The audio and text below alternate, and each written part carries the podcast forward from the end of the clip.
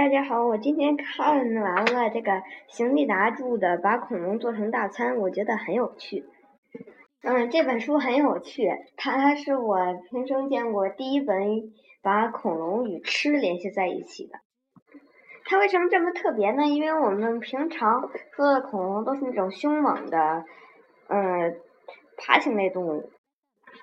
嗯，很难与我们。那个餐桌上的好吃的联系在一起，但是他却用呃吃的方法来表现了很多那个嗯，表现了很多呃很有趣的知识，比如说霸王龙和就是嗯霸王龙呃一块骨头里面发现了一条血管，里面的血球，你们嗯。你们血球分离出来之后，发现里面有七种蛋白质，七这七种蛋白质里面有三种和鸡很相像，嗯，这个就是，嗯，这个就是就更加那个使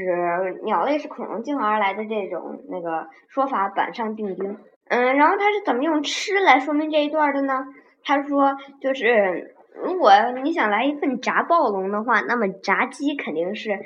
嗯最好的替代品，因为它那个鸡肉是我们现在能找到的和暴龙肉最相像的肉，蛋白质都很像。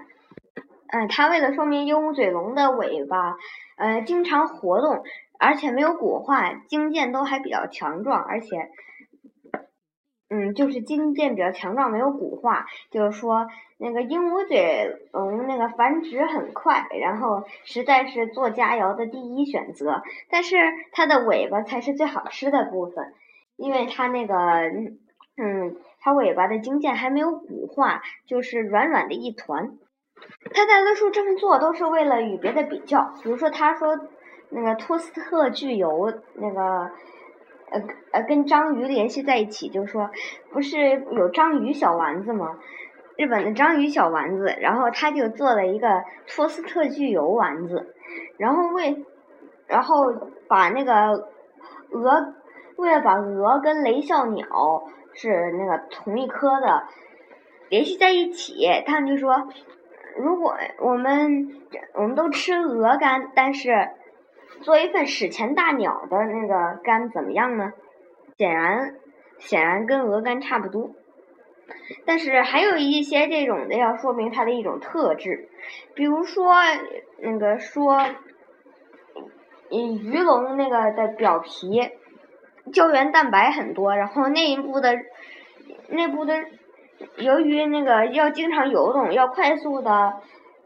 快速的游才能捕到。生物，所以就是肌肌肉很强健。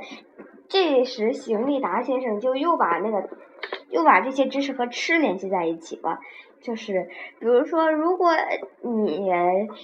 嗯捉到了一条真正的鱼鱼龙，然后嗯正当你要拿刀下手去嗯去抛开这只鱼龙的时候，你突然发现。这个鱼龙的表皮非常的软 Q 弹，然后他还说，如果你多嚼几下的话，还有一种花生味道。但是这个他也用了比较，比如说把那个鱼龙也可以做丸子，把它跟潮州牛肉丸那个联系在了一起。不过那里更多讲的并不是关于恐龙，有一些史前生物，比如说像海口鱼。嗯，跟三叶虫同一个时期的，比如说奇虾，是一种那个像虾一样的，不过比虾要大得多的生物。还有比如说翼龙，就是飞行爬行生物。关于翼龙，我觉得非常的好笑。嗯，说翼龙并身上并没有什么肉，但是它最好吃的肉也就是附着在胸上面的飞行肌。嗯，估计。那如果飞行机要用的那么多的话，估计估计跟鸡胸脯肉差不多。嗯，这本书里让我最搞笑的就是其中的一段，嗯，就是这帮鳄鱼，鳄鱼的这些名字实在是太搞笑了。嗯，嗯，就是发发现第一个的恐龙猎人，美国芝加哥大学古生物学者塞利诺继第二的重大发现之后，又在撒哈拉沙漠发现了史前鳄鱼帮，它们分别是小鸭鳄、卫士阿勒莱皮鳄、鼠阿勒莱皮鳄、撒哈拉野猪鳄、惊奇尖柄鳄和西阿拉伯尖柄鳄。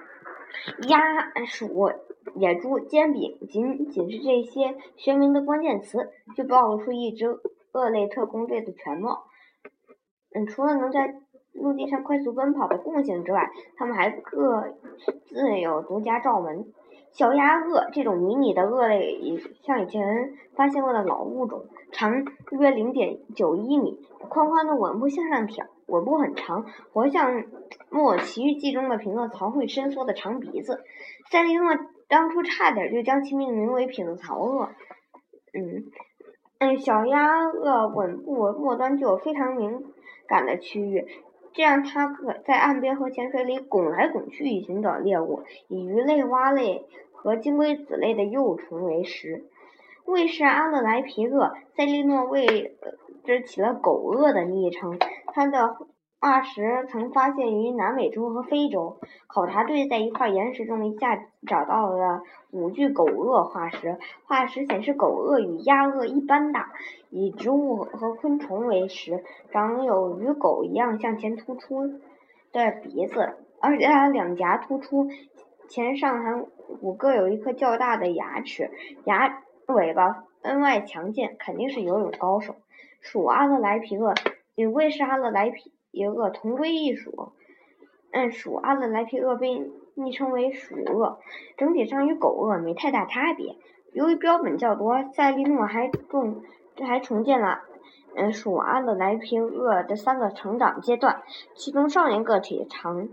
约四十八至六十六，嗯，长约四十八厘米，前后肢长度占躯干长度的百分之六十八和百分之九十八。亚成年个体长约六十六厘米，嗯，成年个体长约八十一厘米，前后肢长度占躯干长度百分之五十和百分之七十五。这些数据表明，幼年的安乐雷皮鳄比成年后就更优秀的陆地奔跑能力。啊。呃，以后我也要像邢先生一样，也写一本把恐龙与吃联系在一起的书。我要写的大概是恐龙与中国八大菜系的关系，比如说像宫保鸡丁，我们就可以用那个暴龙肉、暴龙丁肉丁来代替。呃，再比如说清蒸鲈鱼，呃，就可以用鱼龙肉来代替。我今天的节目就到这，节目就到这里，谢谢大家。